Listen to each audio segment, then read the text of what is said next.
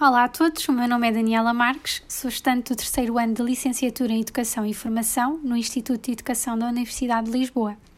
Este podcast vem no âmbito de uma unidade curricular da minha licenciatura, que tem como nome Educação e Dinâmicas Artísticas.